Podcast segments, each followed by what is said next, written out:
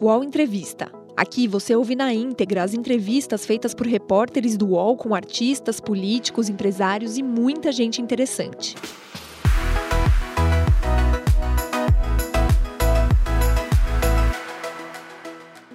O UOL Entrevista começando a partir de agora, todas as terças e quintas a gente abre espaço para refletir sobre o nosso país.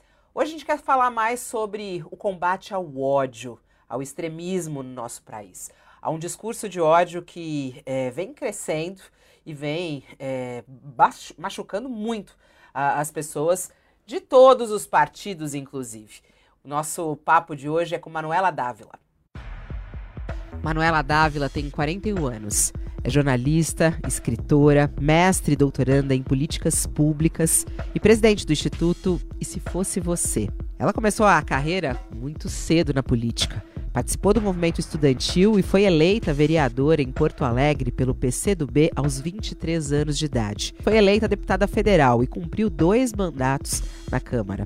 Em 2018, foi candidata a vice-presidente na chapa com Fernando Haddad, do PT. Em 2020, Manuela chegou ao segundo turno da disputa pela Prefeitura de Porto Alegre, mas acabou derrotada por Sebastião Melo, do MDB. Durante toda a sua trajetória, foi muito atacada e recebeu ameaças nas redes sociais nos últimos anos e entrou com inúmeros processos ameaças contra ela, contra a filha e a mãe.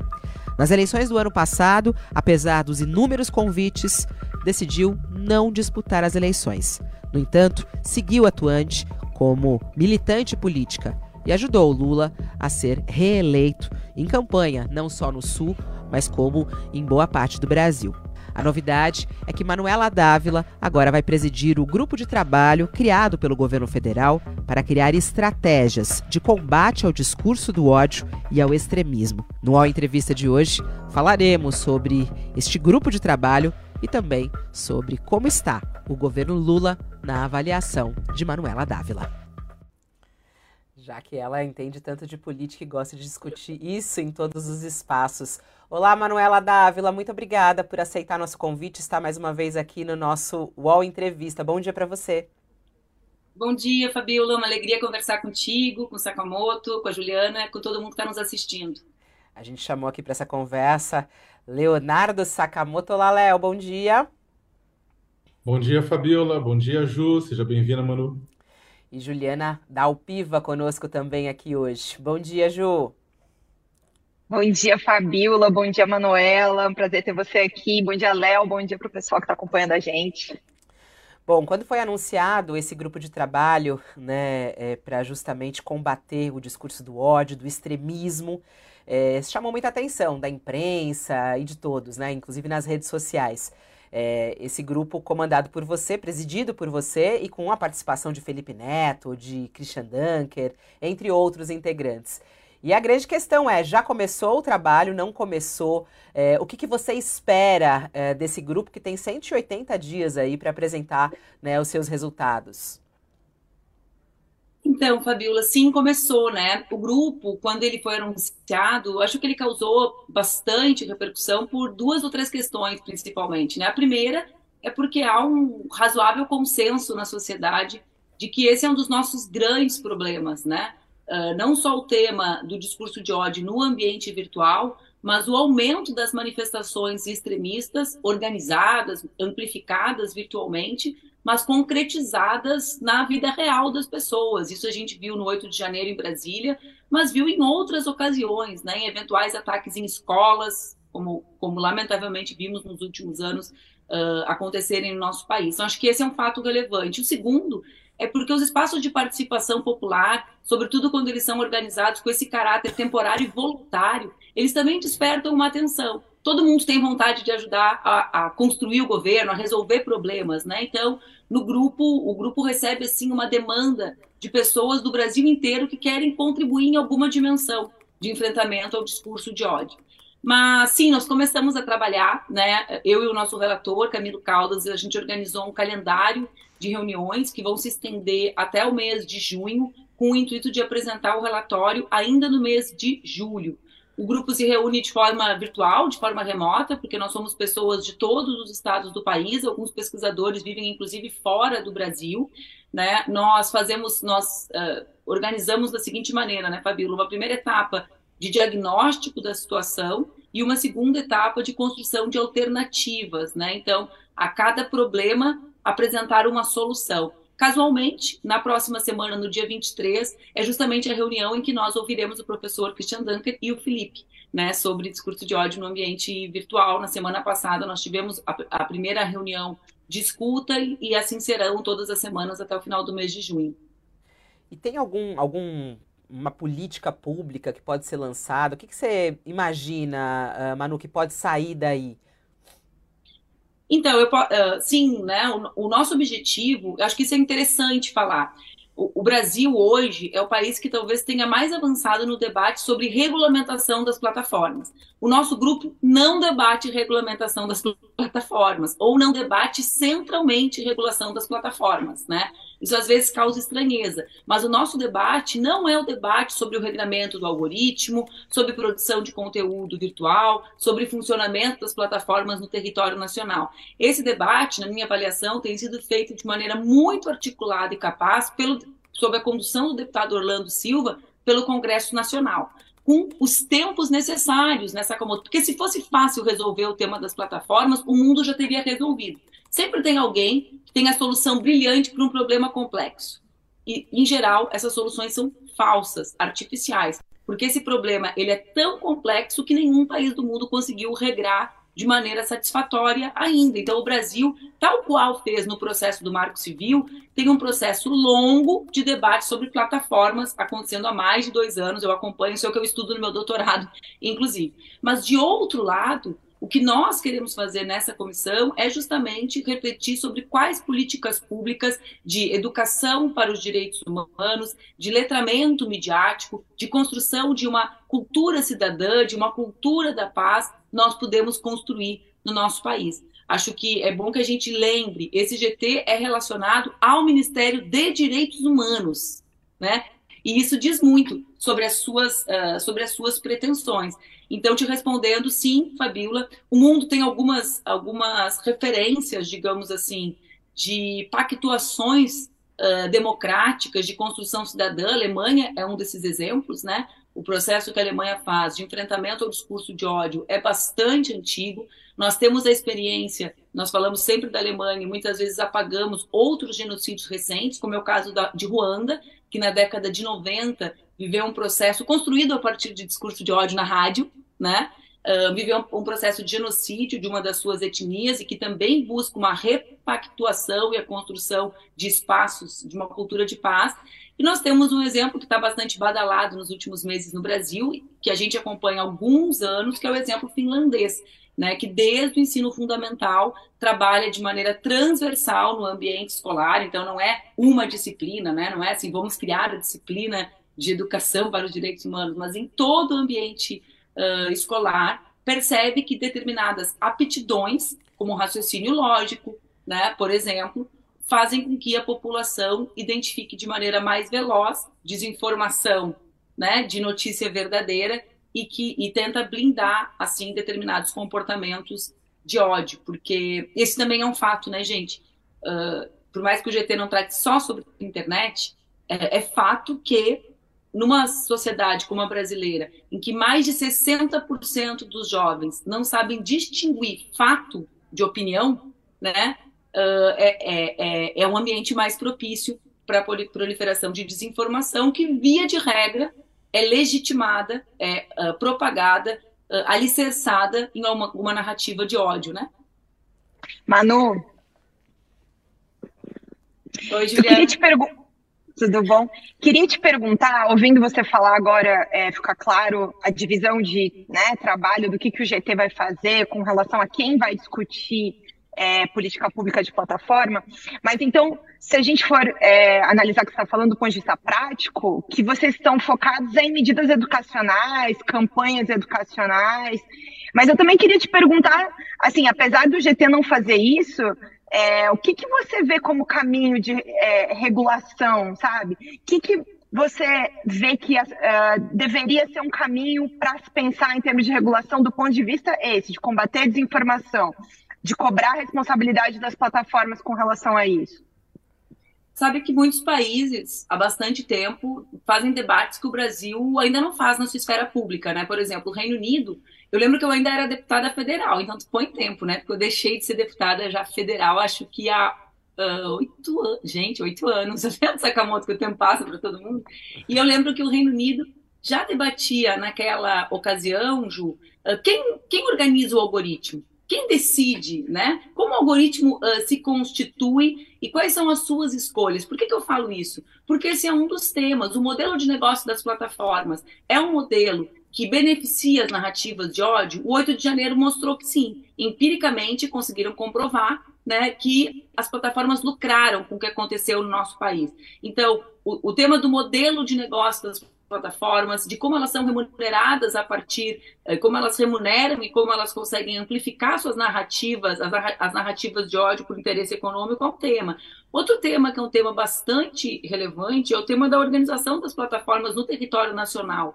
Né? Isso às vezes parece uma coisa uh, menos importante no mundo tão globalizado, mas objetivamente, para que a gente tenha qualquer tipo de processo judicial, né, há necessidade de, de localização territorial das plataformas. Uma outra questão, quando eu comecei a, a militar em defesa da internet livre, vamos lá, quase 20 anos, né, no movimento de software livre, no FIS, em Porto Alegre, nós tínhamos uma defesa radical da ideia do devido processo legal, né?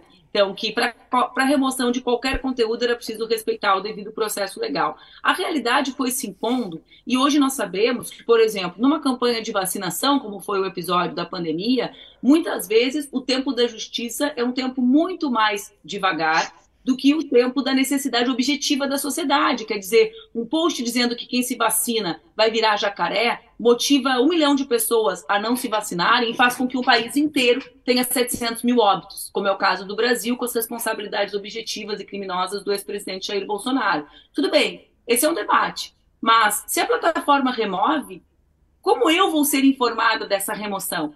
Se, né?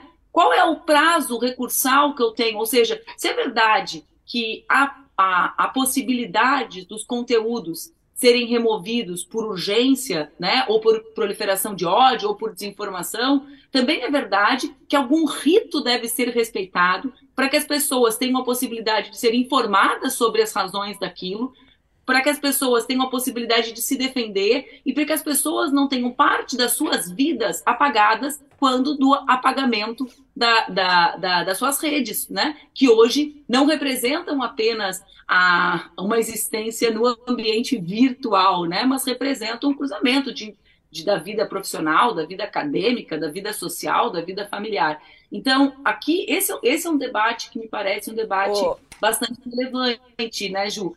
Que é como isso vai se dar, qual é o processo que vai ser respeitado, quando não no âmbito judicial. Nesse ponto, Manu, até quando você estava falando, lembrei, né, do, por exemplo, o caso da Carla Zambelli é, que ficou toda feliz agora com a volta é, das redes sociais dela, mas foi uma determinação de Alexandre de Moraes. E até mesmo é, quando a, as decisões dele, ele suspendeu outras pessoas também das redes sociais, é, sus, mandou suspender, né? Ele foi uma determinação da justiça nesse sentido. É, você acha que foi correta? É, esse é um caminho ou não? Uh, vê bem, Fabiola, nós sempre defendemos que o ambiente judicial era um ambiente, uh, era um ambiente adequado para que esse tipo de disputa acontecesse. Desde o ano de 2014, eu sou alguém que, de maneira bastante frequente, aciona a justiça para remoção de conteúdos, para reposição da verdade, né? Mas, então, então sim, eu julgo que essas decisões, quando são decisões que respeitam o, o, o, uh, o processo legal, elas são decisões em geral acertadas e tiveram um papel muito importante no período, na história recente do nosso país. Porque o que nós vivemos no ambiente virtual, sem que a sociedade tivesse espaços de conscientização sobre os seus impactos, foi avassalador. Ontem ainda eu conversava na minha casa sobre o impacto dessas decisões nacionais nos judiciários estaduais. Por quê? Porque há oito ou nove anos, quando nós começamos a ser vítimas dessas quadrilhas que organizam, produzem e distribuem conteúdo de maneira amplificada, né? Ou seja, não é uma produção do seu José em casa. Seu José resolveu falar mal da Manuela. É uma produção com uma organização imensa, como foi comprovado uh, também no inquérito promovido pelo ministro Alexandre de Moraes. Mas veja bem, há oito anos nós perdíamos ações, Fabíola, que se eu te relatar, tu não acredita. Vou te dar um exemplo. O parto da minha filha, da Laura. Eu tive um parto dificílimo, dificílimo, né? E simplesmente quando eu acordei do meu parto, o meu obstetra veio até mim com uma postagem na internet com todo o meu relato de parto. Uma postagem que circulava para destilar ódio contra mim, porque eu sou uma das pessoas que organizava um movimento para diminuição do número de cesáreas no Brasil, né? Pra, de cesáreas eletivas, que é um debate sobre humanização do nascimento, enfim, fecho parênteses. E, é, e, era uma médica obstetra perguntando: e agora que tu foi salva pela cesárea, Manuela, tu vai continuar com o teu movimentinho, sua hipócrita? No dia do nascimento da minha filha, uma médica obstetra com toda a capacidade de compreender o que é uma puérpera que quase morre no parto. Eu perdi essa ação no primeiro grau na justiça, porque o magistrado compreendeu que era da natureza da minha função pública ter o meu parto achincalhado e a possibilidade de entrar numa depressão pós-parto severa por causa dessa médica obstetra. Qual é, o, qual é o efeito que tem decisões a nível nacional no Poder Judiciário? Tem um impacto de sensibilização e de conscientização do Poder Judiciário a nível estadual sobre o que é desinformação, sobre quais são os limites da liberdade de expressão previstos na Constituição Federal, como não como um direito restrito, mas como uma responsabilidade pactuada socialmente, ou seja, todos defendemos a liberdade de expressão e nos responsabilizamos por zelar por ela. Então, isso é natural que aconteça. Isso aconteceu também quando o ministro Barroso, à frente do TSE, passou a falar frequentemente sobre violência política de gênero. Nós sofríamos aquilo e muitas vezes jornalistas, nossos colegas de profissão, Fabiola, diziam assim: eu não tenho o que fazer, porque não há sequer tipificação penal sobre isso que acontece com a senhora deputada. Eu tendo direito a oito, nove direitos de resposta num debate exclusivamente por violências uh, de caráter de gênero que, que aconteceu com a, a persistência da, da, gestão do ministro Barroso à frente do TSE sobre violência política de gênero? O Congresso aprovou uma legislação. Então, voltando à tua pergunta, sim, acho que a justiça é um ambiente, mas nós temos um outro problema. A celeridade dela não condiz com a realidade das redes. Então, nós precisamos que as plataformas também assumam responsabilidade sobre isso, inclusive tecnicamente, tecnologicamente, Fabiola. Manuela, eh, falando um pouco, um pouco sobre o grupo né, de trabalho da, de vocês, a, apesar da extrema-direita tentar arduamente o monopólio da intolerância, né, ela, a gente sabe que a, ela não, não é apenas a extrema-direita, apesar dessa tentativa deles. É, Esforçam de bastante, né? É, exatamente, se esforçam bastante nesse sentido. E aí, nesse sentido, a pergunta: o, a composição do grupo de trabalho, a composição da comissão, não, não, ela não, não, de certa forma, não peca pela falta de pessoas de um outro campo? Será que os, os componentes do, do, campo não estão, a maioria, no campo mais à esquerda? Isso não acaba é, atrapalhando pela falta de, de componentes do outro campo que podem dar um, uma, um olhar do outro lado, eu não estou falando de componentes de extrema-direita, estou falando de componentes de um outro campo, com outro pensamento, é, que é uma crítica que acabou circulando né, sobre a comissão, de que ela seria muito à esquerda. Uh, eu não, eu é a primeira vez que eu reflito sobre isso, Léo, provocada por ti, que sempre traz boas reflexões. Eu acho que o que aconte, o processo que aconteceu no Brasil no último período, com o incremento do discurso de ódio a uma escala uh, muito elevada, fez com que o campo democrático passasse a ser visto como esquerda. Né? Então, eu não identifico naquele grupo, e falo isso como alguém que é militante de esquerda há mais de duas décadas, eu não identifico naquele grupo pessoas que são militantes de esquerda. Identifico professores, acadêmicos, pessoas da sociedade que acabaram, sim, politicamente se identificando com a candidatura de esquerda, com a candidatura do presidente Lula, por causa da realidade que nós vivíamos no nosso país de, ameaça à democracia. Então, acho que a gente ainda vive um período de depuração, de separação dos corpos, né? Porque foi muito intensa a nossa batalha comum para derrotar Bolsonaro, para garantir o restabelecimento de um ambiente plenamente democrático. E isso fez com que nós todos nos uníssemos. Eu sempre brinco e falo sempre isso nas minhas palestras, Léo, no Brasil e fora do Brasil, porque ela é uma figura gigantesca. Falo, ah, vocês olham a frente ampla desde o ponto de vista partidário, né? Lula e Alckmin. Eu quero propor a, olhar, a, a, a olhada atenta ao que ela foi. Lula, Alckmin, Xuxa e as Paquitas, né? Então, assim, uh, uh, o que é uma dimensão de amplitude gigantesca, né? Não existiu personalidade maior na televisão brasileira do que a Xuxa, né? Não, não aqui, que aliás uh, faz aniversário em alguns dias, eu sou da geração altamente influenciada por ela, viu, Léo? Não vou, pro, não vou uh, comemorar o aniversário dela, claro que eu tenho que trabalhar, senão eu ia estar lá quase fantasiada de Paquita, mas eu brinco isso né, como para a gente ter uma dimensão do que foi a amplitude. Então, se a Xuxa estivesse nesse GT, a gente diria que ele é um GT de esquerda? Na minha interpretação, não. Né? É porque, de fato, o grau de unidade que nós construímos foi muito diverso. Só que as diferenças apagadas, justamente por isso que tu diz, né? pelo esforço de concentração de todo o discurso de ódio no GT. Apesar disso, o GT não escuta apenas os seus membros. Então, por exemplo, nossa primeira oitiva, né? Eu brinco que são os termos policiais, a nossa primeira escuta na segunda-feira envolveu, por exemplo, era, era religioso, né? Ô, Manuela, falhou um pouco o seu áudio aí. Você falou que na segunda-feira vocês ouviram? Está com um probleminha na conexão, né? Vocês estão é, vendo a Manuela, não? Congelou. Pra mim tá né? congelado. Congelou a imagem. Ela falou que na segunda-feira eu ouvi só religiosos, mas eu não vi representantes religiosos. É isso, Sakamoto, que ela falou? Eu não consegui ouvir. Não, não deu para não deu para compreender. Ela congelou na hora que ela falou que segunda-feira que não estava tá indo apenas os membros, né, da comissão, mas também pessoas de fora. E aí é o que tudo indica, pessoas, representantes religiosos, mas não deu para entender. A gente vai tentar retomar a ligação com a Manuela. Não sei se é, a gente consegue refazer a ligação. Enquanto isso, conseguimos ficar aqui, eu, Juliana e Leonardo Sakamoto. David, não sei se é possível, senão a gente vai conversando aqui. É importante. A Manuela, ela que está presidindo esse grupo de trabalho, e tem muita gente já comentando aqui, ah, mas como é que é a atuação desse grupo? É um grupo, o, nome de todos os integrantes foi publicado uh, no Diário Oficial. É importante dizer que nenhum deles vai receber salário, nada disso.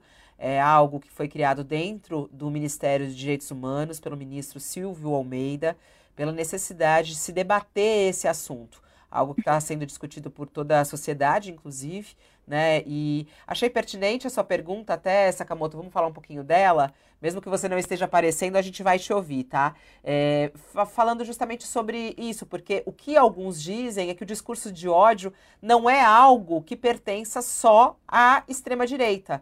É, mas que também existe discurso de ódio sendo feito pela esquerda. Você acha que existe mesmo, ou Sakamoto, ou não?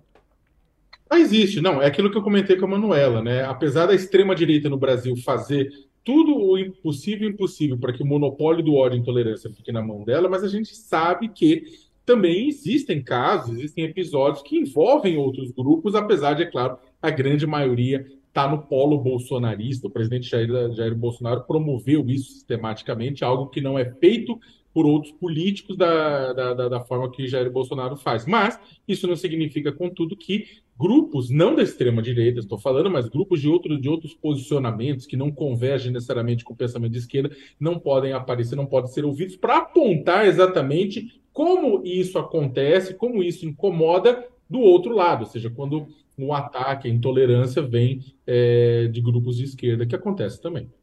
Agora, acho também uma coisa importante, a gente está tentando fazer a reconexão com a Manuela Dávila. É, estamos com dificuldade, por, por enquanto vamos conversando aqui. Não sei se a, Juli, a Juliana está me ouvindo também, Ju?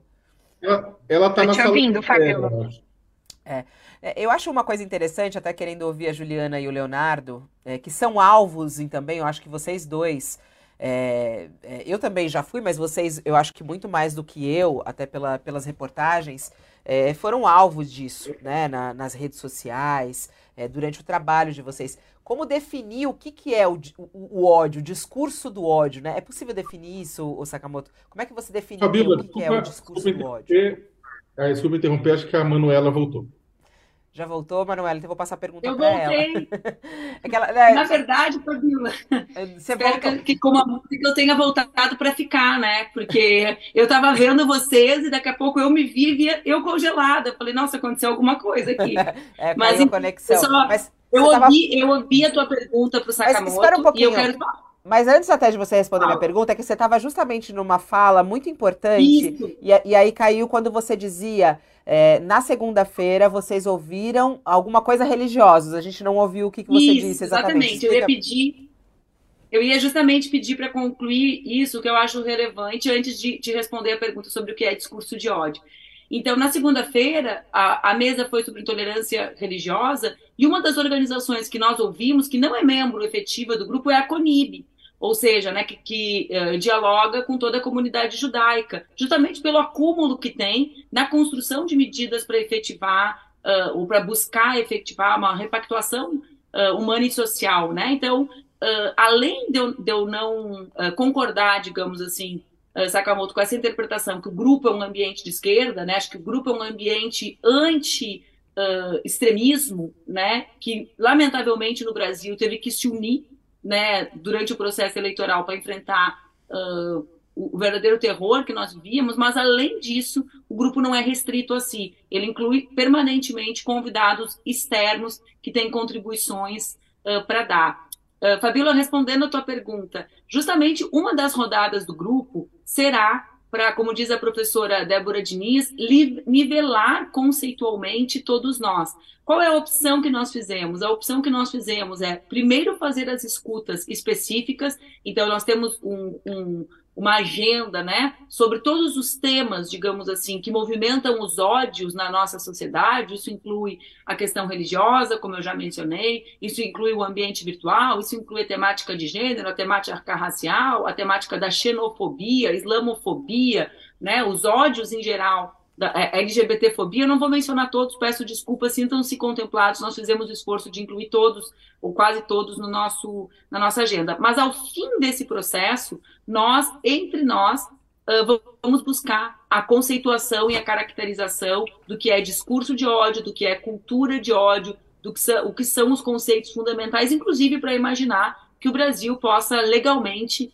caracterizá-los, né? Eu disse, tu mencionaste no início do programa os 180 dias do grupo de trabalho, e a nossa intenção é acabar ainda antes, no mês de julho. Por qual razão, Fabiola? Justamente porque nós queremos que o Congresso Nacional possa se dedicar a esse tema e as sugestões que nós eventualmente fizermos que sejam aceitas pelo ministro Silvio Almeida, nós queremos que o Congresso possa ser parceiro dessa discussão durante o segundo semestre. Uhum. Eu, como fui parlamentar muitos anos, sei que o ano que vem já será um ano mais corrido, porque, Deixa... por incrível que pareça, já é um ano eleitoral. Deixa eu só puxar esse gancho, Manuela, rapidamente, desculpa até atropelar as minhas colegas, é, do Congresso, que acho que é extremamente relevante, é relevante. Eu não vou nem entrar no debate sobre o PL das fake news, que está relatado pelo Orlando Silva, mas existe um ponto que vem sendo defendido, inclusive, não só pelo, pelo presidente Arthur Lira da Câmara, mas também pelo Pacheco no Senado, que é a questão da imunidade parlamentar nas redes sociais né, dentro do PL das fake news, ou seja,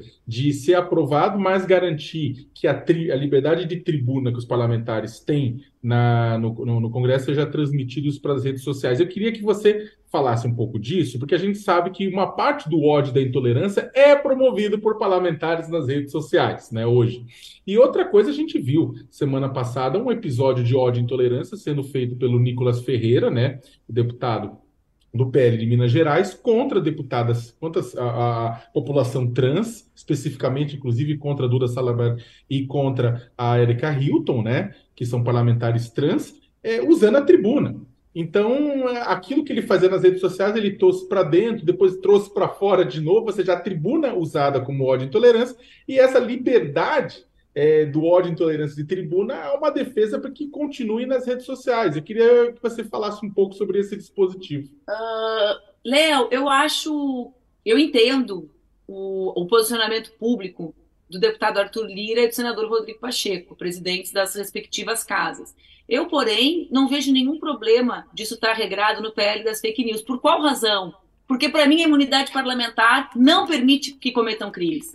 A imunidade parlamentar ela é feita para proteger o parlamentar no seu direito político. Racismo, misoginia, que, uh, uh, transfobia são considerados crimes e o Supremo Tribunal Federal já reconheceu isso quando do julgamento de Jair Bolsonaro. Então eu poderia te dizer que eu, particularmente, acho que é uma medida inócua, porque a imunidade parlamentar ela tem validade em qualquer ambiente, né? Ela pode ser repassada para as redes? Pode. Ela será irrestrita? Não. É errado ser. Parlamentar não pode usar tribuna para cometer crime, né? Então, uh, o debate central para mim é quais são os limites da imunidade em qualquer ambiente na tribuna ou nas redes. Querem proteger a imunidade adequada nas redes sociais? Palmas, protejam. Mas nem na tribuna e nem nas redes, parlamentar é livre para cometer crime. Eu lembro a vocês que no ano de 2013, nós tentamos caçar Jair Bolsonaro por racismo. O racismo já era crime. Né? E naquela ocasião a Câmara não aceitou o processo contra ele.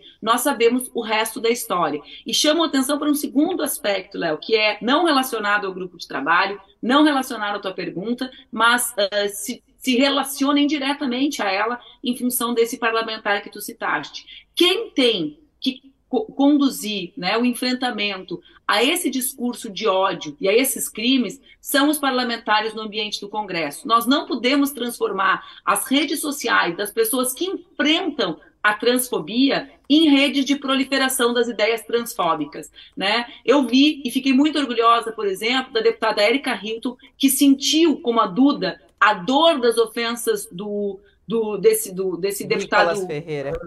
Nicolas Ferreira. É, eu, particularmente, o nome dele quero que seja esquecido, né, Fabio? Desculpa. Desse deputado, né, que não tem a menor postura, a menor educação, né, que envergonha. Eu tenho vergonha de pagar o salário dele, porque eu pago o salário dele, como pagaram o meu durante 15 anos. Vocês pagam o salário dele. Quem está assistindo paga. Paga para quê? Para trabalhar? Não. Para cometer crime na, tri na tribuna. Mas uh, o, que eu, o que eu ia dizendo é que a Érica e a Duda, que sentiram essa dor de outro lugar, a dor de quem estava sendo uh, vítima dessa violência, não usaram suas redes para uh, amplificar as ideias dele, senão para, a partir das suas visibilidades, manterem né, o, o, discurso de enfrentamento. Então, por que, que eu falo isso, Léo? Porque, lamentavelmente, transformaram ele numa personalidade nacional. É o que ele disse, ele está muito feliz com os 350 mil seguidores que ganhou. Né? Um ilustre desconhecido do povo brasileiro, muito bem votado no seu estado, Minas Gerais, né?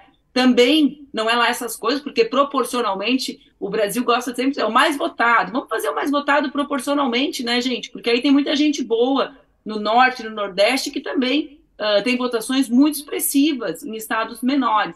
Mas esse deputado se tornou uma personalidade nacional. E não a Duda ou a Érica, que foram as vítimas da violência. Então, a gente acaba no, uh, no esforço de enfrentar o discurso de ódio, também amplificando o discurso de ódio quando repete né, de maneira uh, infinita o discurso dele dentro da tribuna, né, Fabiola? E como então, jornalista, é, e é muito interessante o que você está falando, né? Até você é jornalista, né, Manuela? Então acho que é muito interessante isso. É uma crítica direta à própria imprensa, que toda hora colocou ele com aquela peruca loira e falando tudo aquilo. Exatamente. Né? É, e aí, até a gente ouvindo aqui o senador é, Omar Aziz, e ele falando assim, ele até aumentou o número de votos dele, ele conseguiu mais uh, votos é, para ele numa próxima, numa próxima candidatura. De que maneira a imprensa tem que tratar uh, a respeito disso? Por exemplo, você está falando, é, no caso, não se deu espaço deu, se deu mais espaço a ele. Nós aqui ouvimos a Duda, né, é, ao vivo aqui no nosso programa, no mesmo dia.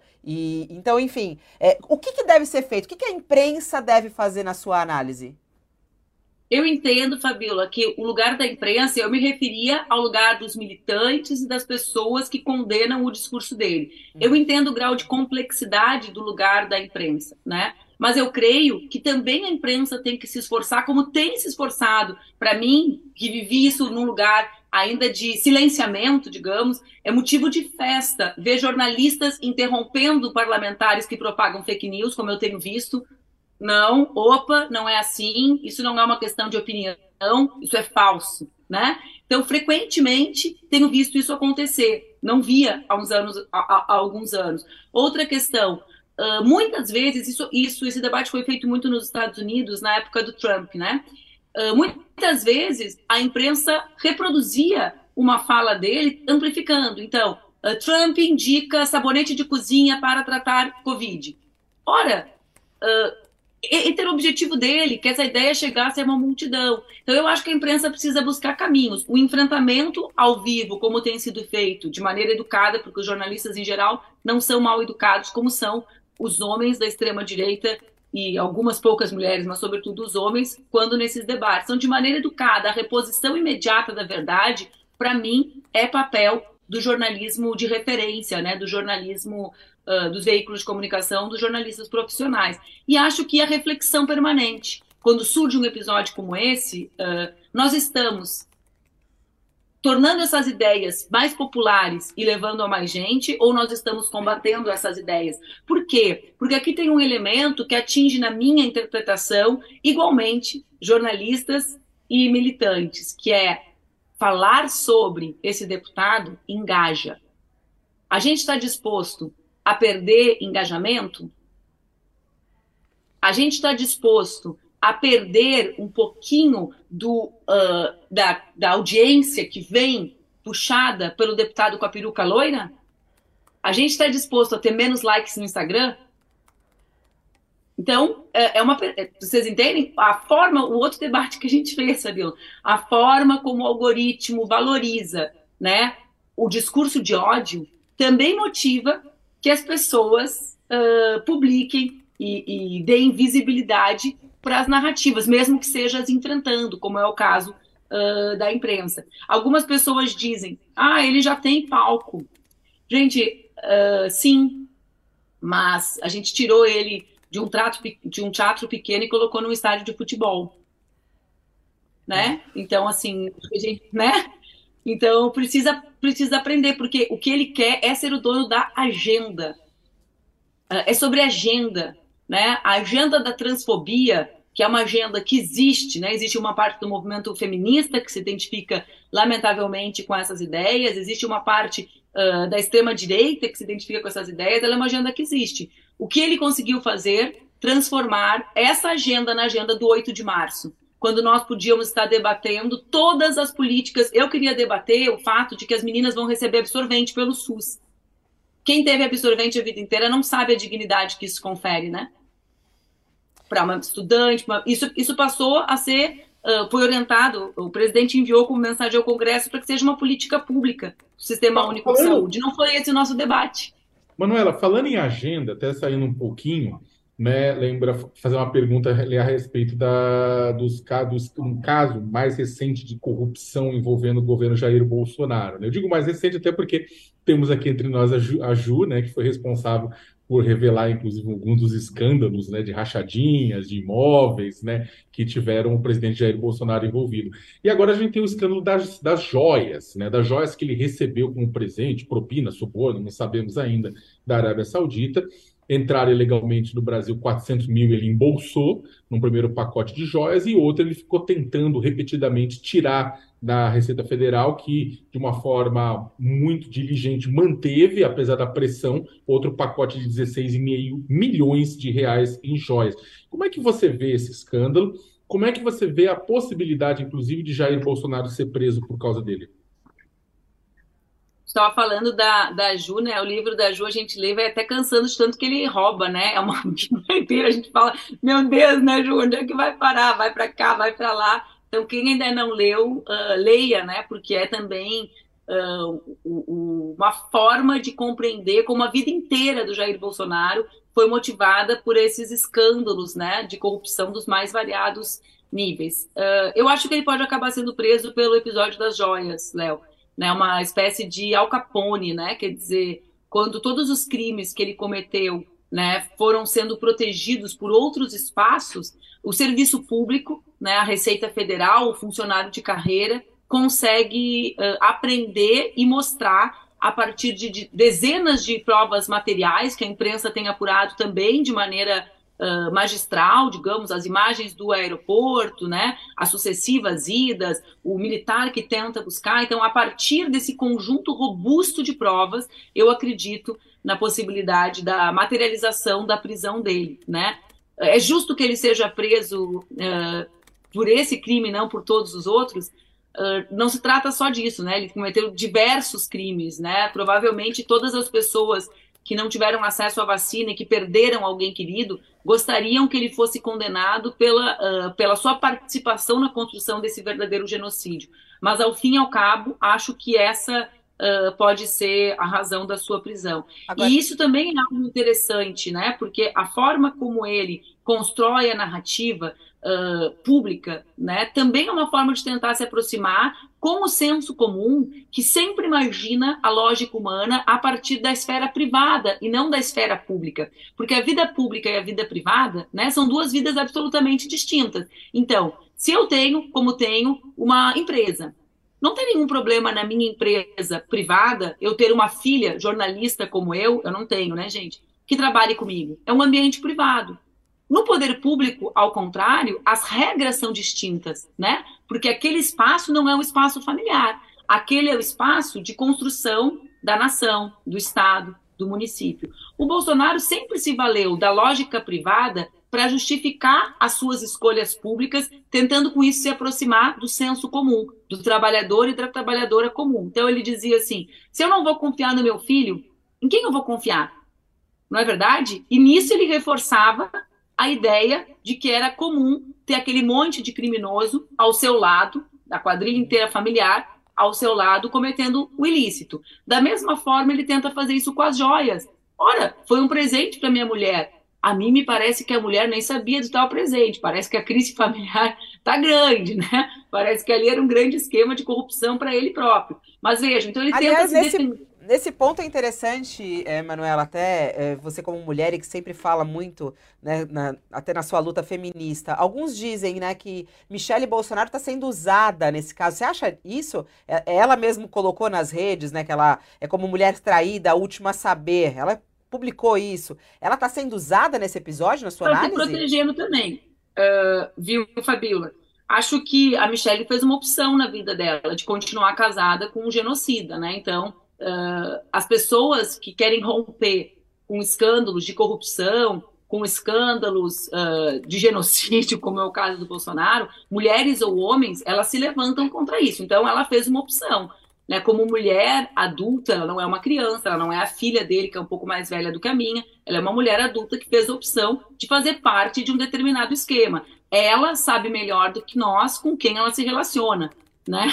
Ou seja, ela se relaciona com ele nesse ambiente ela se projeta politicamente e tem dividendos públicos, né? Ela ocupa um cargo hoje sem trajetória política alguma a partir da relação que tem com ele. Então, eu posso uh, imaginar, como mulher que sou, que mulher consciente que ela é, decidiu né, tirar dividendos dessa relação. Ocupa, inclusive, a presidência do PL Mulher, financiado com um dinheiro público também. Agora, acho que tem a probabilidade, sim, daquele ser um esquema de corrupção quem entende de joias diz que aquela joia uma, é uma joia feita para desmanche, né? Ou seja, para a venda das partes e não para o uso. Até porque imaginem alguém usando aquele colar, né, gente? Só a Rainha Elizabeth na coroação dá para imaginar usando aquilo ali, ou então uh, uh, em algum ambiente assim, como se fosse falso, porque é tão gigantesco que qualquer um oh. se surpreenderia com aquele monte de diamantes, né? O UOL Entrevista volta já.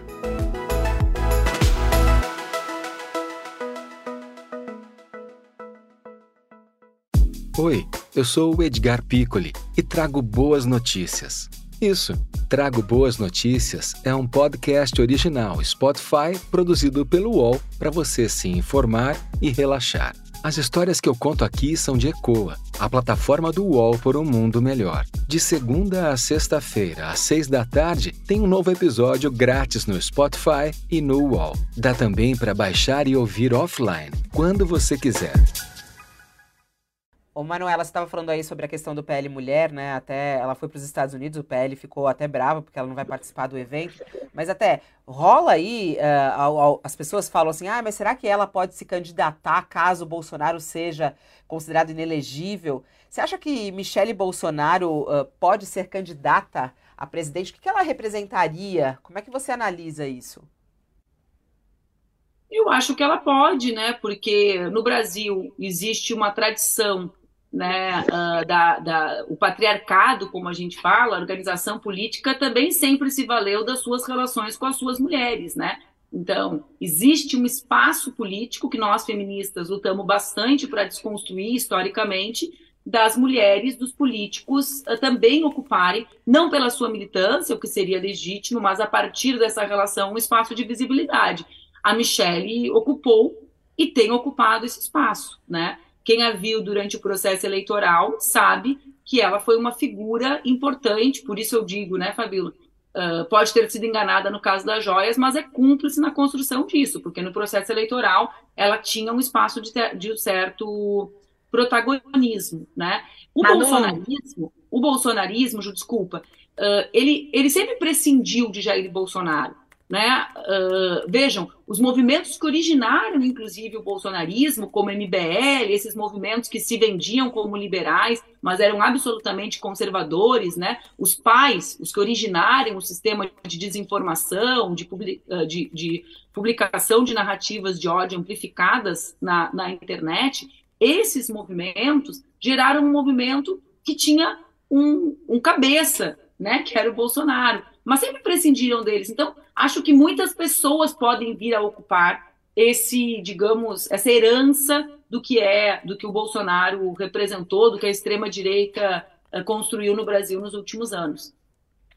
Falando de herança, que você está falando sobre é, como, de algum jeito, né, é, esses grupos e liderados pelo Bolsonaro é, levam a isso, você não acha que também tem uma questão da esquerda, que é também dialogar mal com esse eleitorado é, massivo, feminino, é, evangélico? É, queria te perguntar como que você vê, enfim, vocês vão discutir é, né, a, a, política né, para combater ódio, é, mas isso é uma coisa que é difícil para a população entender. Você entende a autocrítica de esquerda, de tem dificuldade de dialogar com esse, esse campo que também é super expressivo no Brasil? Eu acho que eu acho que há necessidade de existir uma autocrítica. Não acho que haja ainda, né? Eu particularmente sou bastante crítica à ideia de uma construção de, um, de uma evangélica ou de um evangélico universal.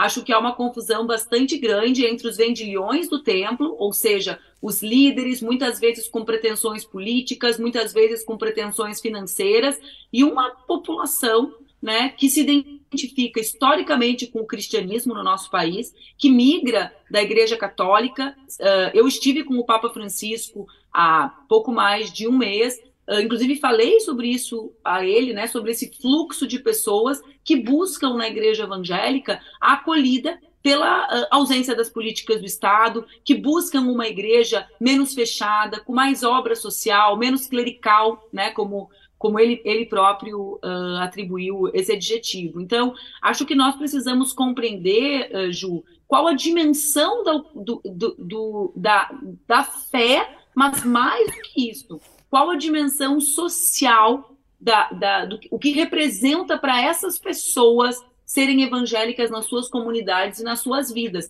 sob risco de nos afastarmos do povo trabalhador brasileiro, das mulheres, que muitas vezes encontram naquele espaço o único espaço de acolhida, o único espaço de socialização afetiva, o único espaço de pertencimento, numa rotina que é uma rotina cada vez mais cruel. O mundo do trabalho é um mundo cada vez mais cruel com o povo. Né? Se há 30 anos faltava trabalho, quando as pessoas trabalhavam, elas tinham algum grau de dignidade. Hoje, as pessoas trabalham jornadas extenuantes, as que conseguem trabalhar, convivem nos seus núcleos familiares, com muitas pessoas desempregadas, né, com outras tantas desalentadas, vivem a realidade da fome, sempre à espreita, sempre à porta da sua casa. Quando conseguem trabalhar, uhum. vivem rotinas né, de transporte público desesperador, se encaixa aí também a busca de um espaço de Ô, Manuela, mas até trazendo uma coisa muito prática. Se a gente acabou de falar sobre o deputado que você não quer falar o nome da questão transfóbica. Esse é um assunto. Você encontra, por exemplo, vai conversar com a, a mãe da minha filha na escola, ela fala, gente, eu também não sei lidar, eu não sei, eu não, não entendo. É, é disso que eu acho muito importante essa pergunta da Ju, né? Como conversar é, com uma pessoa que é transfóbica, né? Ela não quer ser muitas vezes, mas ela é transfóbica, né? Ela fala, bom, eu, eu queria entender, mas eu também não consigo. É, é possível possível ou não? Você acha que é possível esse diálogo? Não, não converso com um bolsonarista, que é como muitos se é comportam, é né? Também, Eu não né, me Fabiola? relaciono com um bolsonarista. Como fazer essa ponte, entendeu? É possível? Ótima pergunta, uh, Fabíola. Eu tenho tentado né, me esforçar uh, para produzir nesse sentido, né? Por quê? Porque tu, se a gente julga que os preconceitos que organizam a nossa sociedade, eles são estruturais. O ministro Silvio Almeida, por exemplo, tem um livro que é Racismo Estrutural, né? Se a gente julga que racismo, que machismo estruturam as relações sociais do nosso país, a gente precisa compreender que mais do que uma responsabilidade individual, a despeito da responsabilidade individual, né, mas mais do que uma responsabilidade individual, há a necessidade da construção de uma nova cultura. Se nós não fizermos nada ativo para enfrentar o racismo, vou usar o exemplo do racismo, nós não ficaremos em ponto morto, nós perpetuaremos o racismo. Por que Bolsonaro foi tão nefasto às mulheres? Porque numa sociedade em que, que tem um índice de violência tremendo contra as mulheres, não fazer nada para denunciar a violência, né, e ainda amplificá-la do ponto de vista discursivo, é necessariamente aumentar os índices de violência. Por que, que eu estou dizendo isso, Fabíola? Porque se a gente julga que é cultural, a gente precisa agir. A gente age onde? E aí volta para o GT, ou seja, não tem nenhuma contradição com a proposta da nossa conversa, que é falar sobre o grupo de trabalho. Pensar espaços de construção de uma cultura de direitos humanos. Ou seja, nós enfrentamos o racismo quando nós incluímos a história da participação dos, das negras e dos negros na construção da história brasileira, e não o apagamento. Nós construímos uma outra cultura, uh, Ju, quando nós reforçamos o que é o Estado laico, que não é um Estado antirreligioso. Ao contrário, é um Estado que consegue conviver com a multiplicidade, com a diversidade de manifestações religiosas de um país diverso como o Brasil. É, portanto, um Estado que reconhece que na sexta-feira os adventistas, ao fim da tarde, não podem ter aula, mas que também reconhece que as crianças de religiões de origem afro têm uh, os seus períodos de recolhimento ou as suas rotinas distintas dos católicos que têm o dia de domingo como dia preparado ao descanso. E, portanto, é uma sociedade que, que convive com a diversidade de maneira mais adequada. É, eu acho, sim, Fabíola, que nós precisamos fazer um esforço uh, cidadão para que as pessoas se letrem, é assim que a gente fala, né? Não sei se a conjugação do verbo está certa de letramento, acho que é se letrem. Uh, se não tiver, eu já peço depois que alguém me indique é certo. Uh, no, na, por, algum, por algum espaço, mas para que as pessoas aprendam a conviver com aquilo que não aprendiam a conviver. Eu escrevi um livro, uh, foi lançado no, no, no final do ano passado, justamente que se chama Somos as Palavras que Usamos. Ele é muito simples, ele é um pequeno, uma espécie de glossário, né, dos temas que nós passamos a conviver que nós não convivíamos. Então, eu dou um exemplo para vocês. A minha geração, eu tenho 41 anos, não é uma geração que cresceu com a reflexão sobre gênero neutro. Eu, muitas vezes na minha vida, pensei, ai, gente, eu não tenho mais paciência para isso, não vou aprender, não vou aprender, já aprendi muita coisa, passei a vida lutando para usar o feminino universal, sabe? Para achar, me referir a vocês como uh, senhoras com olhando para a cara do Leonardo e não olhando para a Juliana e para a Fabíola e chamando elas de senhores e achando natural. Bom, quando eu fui escrever o livro, eu me dediquei a estudar, né? me dediquei a compreender, me dediquei a entender a origem uh, dos pronomes neutros na língua latina, no latim, né? para compreender que poderia existir sim essa possibilidade. Então, a gente pode uh, ser tocado, ser transformado, uh, desde que nós compreendamos que isso é relacionado à dignidade de alguém. Eu acho que aqui é o centro de tudo, né? A, a trans... Nós queremos uma sociedade que respeite a dignidade humana, a inviolabilidade dessa dignidade, Léo. Nós olhamos para cada um como sujeito, sujeito de direitos, né, com o direito de viver a sua vida plenamente ou não. Por quê? Porque a linguagem e as leis têm que, tá, uh, têm que ser condizentes com isso. Manu, sobre dignidade e direitos, eu quero te fazer uma pergunta. É, já falando até do próprio governo Lula, né? Assim, há pouco tempo, a, a, a ministra é, das Mulheres foi instada a questionar sobre a questão é, da legislação de aborto, né? Que é, enfim, um dos principais tabus, que na verdade assim, a gente fala de aborto, mas que a gente está falando de direitos reprodutivos das mulheres, do, do corpo das mulheres. Você entende, acho que plenamente o que eu quero dizer. Que a gente não discute é, a, a, questão central que é a saúde, né? Assim, as, as mulheres que morrem por, por não ter acesso a, a, a, a, um aborto legal, né? Com acesso à saúde. E aí a gente vê o governo se fugir dessa pauta, né? Dizer que não é pauta. Te decepciona isso? Ver, é, enfim, que de novo vai ficar para o fim da fila? Ju, eu esses dias eu conversava com uma pessoa dizendo que um dos problemas de ficando velho é que a gente vê a história se repetir, né? Então a gente vai olhando assim e vai vendo. Eu, por exemplo, vejo as pessoas uh, com uma crença de que o governo é capaz de tudo. E eu, que fui deputada da base do Lula e da base da Dilma, aprendi nas minhas experiências como parlamentar que as mudanças só acontecem quando o povo se organiza. Ou seja, que por melhor que seja o governo, por melhores que sejam as suas intenções, eu conheço a ministra Cida e tenho a convicção que, como mulher feminista que ela é, ela tem a exata dimensão do que significa a legislação atual no nosso país e o impacto disso na vida das mulheres pobres, né? Mas o governo, ele não produz milagre. E talvez o nosso maior erro, ou a minha maior frustração, acho que foi essa palavra que tu usou, né? decepção ou frustração, ela esteja em nós não estarmos nos organizando para, de maneira crítica, mobilizarmos a sociedade para permitir que o governo avance, para possibilitar que o governo seja tocado pelos anseios da população. Veja o exemplo da Argentina. Eu convivo muito, a ministra, a primeira ministra da Mulher Argentina, que é quem conduziu uh, esse debate na sociedade argentina, a Elia Alcântara, é muito minha amiga. E o governo não conseguiu produzir a transformação legal. As mulheres foram às ruas e foram derrotadas.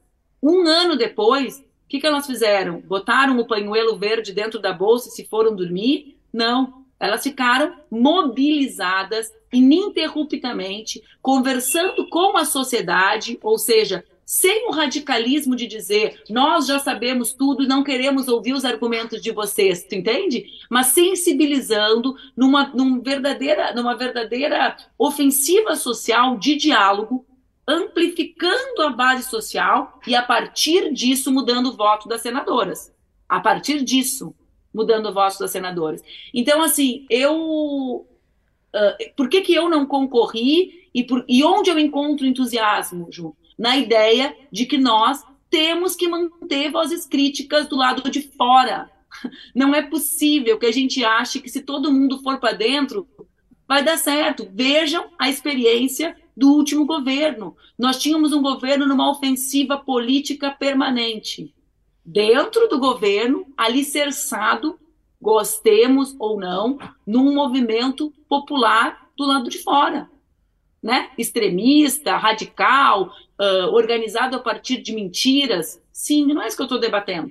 Mas era uma ofensiva política permanente construída Mas a partir você acha que disso. falta, por exemplo, o Lula ou a ministra é, levantar a bandeira? É, é preciso discutir Olha, o aborto no Brasil? O Lula fez isso durante a eleição, né? E mais, ele disse que queria ser criticado. Eu, como acredito nas palavras dele, né, acho que a gente precisa impulsionar um movimento de mulheres para falar sobre isso e para falar sobre outras coisas. O Brasil precisa ter um plano urgente sobre o risco das nossas crianças, das nossas mulheres não poderem fazer valer a lei do salário igual. A lei do salário igual ela é extraordinária, palmas. Só que as mulheres não acessam o mundo do trabalho. Para trabalhar e ter o mesmo salário, precisa chegar lá. Metade das mulheres brasileiras, mães de criança de 0 a 3 anos, não conseguem trabalhar. Não adianta ter salário igual porque não tem creche nesse país. Então, eu quero que o governo se mobilize para isso.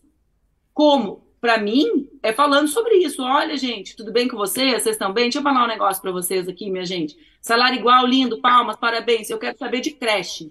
Porque eu e tu, Fabiola, a gente tem filhas razoavelmente da mesma idade. Objetivamente, sem rede de cuidados, não tem como trabalhar. Ponto. Né? 6 milhões de mulheres no Brasil não dividem a responsabilidade com ninguém sequer tem o nome do pai na certidão de nascimento. Isso, para mim, é a principal bandeira do feminismo, por exemplo, hoje. Como é que a gente lida com os cuidados que fazem com que as mulheres trabalhem 16 horas a mais que os homens e que impedem que muitas vezes acessem o mundo do trabalho, que impedem, muitas vezes, que as mulheres saiam de casa, Ju, quando são vítimas de violência, né? que impedem que as mulheres busquem alternativas para suas vidas. Então, uh, sim, eu acho que a pauta da, do aborto é uma pauta relevante, como são outras pautas que não são vistas como centrais. Uh, investimento público, sempre tem o um debate, desculpa, Léo, vou só concluir falando isso. Um debate sempre atual. Investimento público em infraestrutura para garantir retomada da economia. Esse debate é um debate clássico, né? Qual é o volume de investimento público? Tanana. A gente sempre fala em investimento em infraestrutura, pensando em estrada, pensando em obra, pensando em. Eu quero saber em infraestrutura humana. Quantos empregos nós geraríamos se nós zerássemos o déficit de criança de 0 a 3 sem assistência no Brasil? Não seria um belo investimento em infraestrutura? Não teria impacto, já que cada vez mais a gente tem impacto para as mulheres, mas não teria impacto no desenvolvimento cognitivo dessas crianças, já que a gente sabe o impacto que tem os anos iniciais na formação? Né? Então, uh, respondendo, sim, é um tema importante, mas a questão de gênero precisa estar e precisa ser central sobre o olhar de todo o governo. E eu acho que nós precisamos mobilizar as mulheres brasileiras para isso. Por quê? Porque nós fomos as primeiras a resistir ao, ao, que representava o Bolsonaro. Eu não permito o apagamento do movimento Ele Não. Né? As mulheres defenderam a frente ampla, foram às ruas aos milhares para dizer não aquilo. Aí, claro, entrou a rede de desinformação, de mentira, de manipulação de imagens e simplesmente tentam apagar a maior mobilização da história brasileira que foi recente, que foi produzida pelas mulheres. Nós garantimos a derrota de Bolsonaro em 2022, com a quantidade expressiva de votos. Então, nós uh, acho que temos essa posição política, né, de entender, porque nós sabemos que nós precisamos muito que o Brasil tenha um outro rumo econômico e de desenvolvimento para garantir a nossa vida, a nossa saúde, mas a nossa vida plena, né? A nossa possibilidade de trabalhar, de sair para a rua, de ter com quem deixar um filho de um ano, dois anos, três anos. Fala, Léo. É, a gente está chegando no final da nossa conversa, tem até outras perguntas, mas eu queria fazer uma pergunta, acho que meio geral. Hoje completa 75 dias do governo Lula, né? É, qual que é o seu balanço até aqui? Uh, eu acho que é um governo de reconstrução nacional, né, que enfrenta dificuldades gravíssimas, porque o nível de destruição do Estado brasileiro, o nível de destruição da sociedade brasileira nesse último ciclo, um ciclo de seis anos, não é só o Bolsonaro, né, é um ciclo de seis anos desde o golpe contra a presidenta Dilma, os impactos são muito grandes no Estado e na sociedade. A situação internacional é muito grave, né? Ah, as crises que nós vivemos, a agudização dessa crise uh, recentemente com o episódio do sistema bancário americano, da, nos, nos, liga o alerta e nos mostra, opa, o mundo é cada vez mais complicado. Qual será a posição do Brasil nisso? Então, acho que é um governo que busca fazer essa reco, re, esse reposicionamento, essa reconstrução nacional, buscando encontrar o seu lugar nesse mundo e buscando criar condições para enfrentar o grande tema do Brasil de hoje, que é a fome e a miséria. Então, é um início, né, Léo? Uh, acho que a, o desdobramento da frente ampla é, é, uma das grandes dificuldades, porque manejar uma frente democrática né, como essa e um programa de governo, porque eram duas eleições numa, né? Era uma eleição de um programa de governo, mas era uma eleição também em defesa da democracia. Então, existem duas, dois pactos celebrados ao mesmo tempo. Não era, um, não era um pacto só, nós não estamos todos juntos defendendo o mesmo programa, né? Então, essa situação do programa, da agenda e da manutenção desse pacto democrático também, para mim, impõe uma, um conjunto de, de dificuldades. Mas eu confio muito no presidente Lula e na sua relação de, assim, de profundo compromisso com as mulheres e com os homens do Brasil, né? Um compromisso que é político e que é uh, visceral, né, dessa relação que ele tem com, uh, com a fome, com a miséria, com a necessidade do Brasil ser um grande país. E confio que ele conseguirá superar todos esses imensos desafios nacionais e internacionais, Léo. O, o, o, presidente Lula ele cobrou os ministros, né, no dia 10 de abril, quando se completa 100 dias, apresentar algo concreto. Você já consegue ver algo concreto que pode ser apresentado, Manuela? É, o que, que você acha que pode ser já apresentado assim? Até agora, qual foi o maior feito do governo Lula? Ainda não são 100 dias, estamos em 75, mas é, o que, que você acha que foi o melhor até agora? Eu acho que existem feitos em todas as áreas, né, Fabiola? Mas como eu compreendo que o principal problema do Brasil é a fome, né?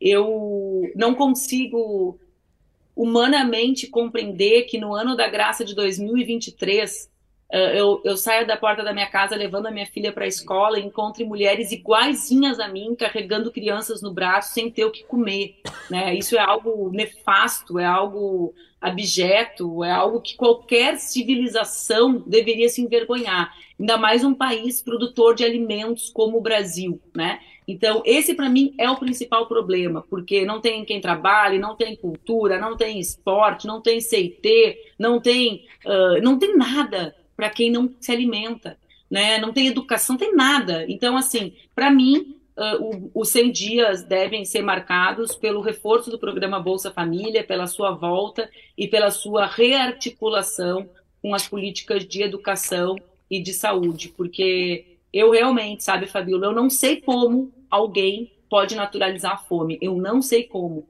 Né? Acho que a gente precisa todos os dias pensar que nós somos um país que mais de 30 milhões de pessoas não sabem todos os dias o que vão comer. E isso deveria ser a razão, a, a, a razão suficiente para que todos nós uh, diagnosticássemos esse como principal problema do Brasil, e acho que o governo faz isso. E acho que o ministro Wellington Dias tem plena compreensão que o seu desafio é gigantesco. É isso. Manuela Dávila, um prazer tê-la aqui no nosso espaço, All Entrevista. Foi muito boa a conversa. Acho que a gente conversou sobre pontos importantes que estão em discussão no nosso país, mas tem muitos outros. A gente aguarda novidades do grupo de trabalho, que foi o nosso pontapé inicial nessa conversa. Ela que preside o grupo de trabalho, é, que está discutindo. A próxima reunião é quando, Manuela? É dia 23, quinta de manhã, é a reunião que a gente vai ouvir o professor Duncan e o Felipe também, que, que tu anunciaste na essas reuniões são abertas, assim, tem transmissão? Elas são, elas são fechadas, Fabiola. Justamente a gente tá, vai apresentar o relatório parcialmente, por escrito, com toda a síntese do que nós discutimos na reunião, mas nós achamos mais produtivo trabalharmos mais focados, assim, com mais uh, com, com volume de informações, etc., de maneira mais tranquila. Ok. Obrigada, Manuela. Um beijo e até uma próxima. Obrigada. Bom tchau, dia para todas e para todos. Tchau, Juliana. Tchau, Léo. Até. É, obrigado, Manuela. Tchau, tchau, gente. E assim a gente termina nosso UOL Entrevista. Daqui a pouquinho estou de volta também com Leonardo Sakamoto no nosso UOL News das, das 12. Muitos assuntos quentes é, nessa quinta-feira no nosso país. A gente vai abordá-los logo mais, então, na nossa edição do meio-dia. Te aguardo. Uma boa quinta-feira a você. O UOL Entrevista e outros podcasts do UOL estão disponíveis em uol.com.br/podcast. Os programas também são publicados no YouTube, Spotify, Apple Podcasts, Google Podcasts e outras plataformas de distribuição de áudio.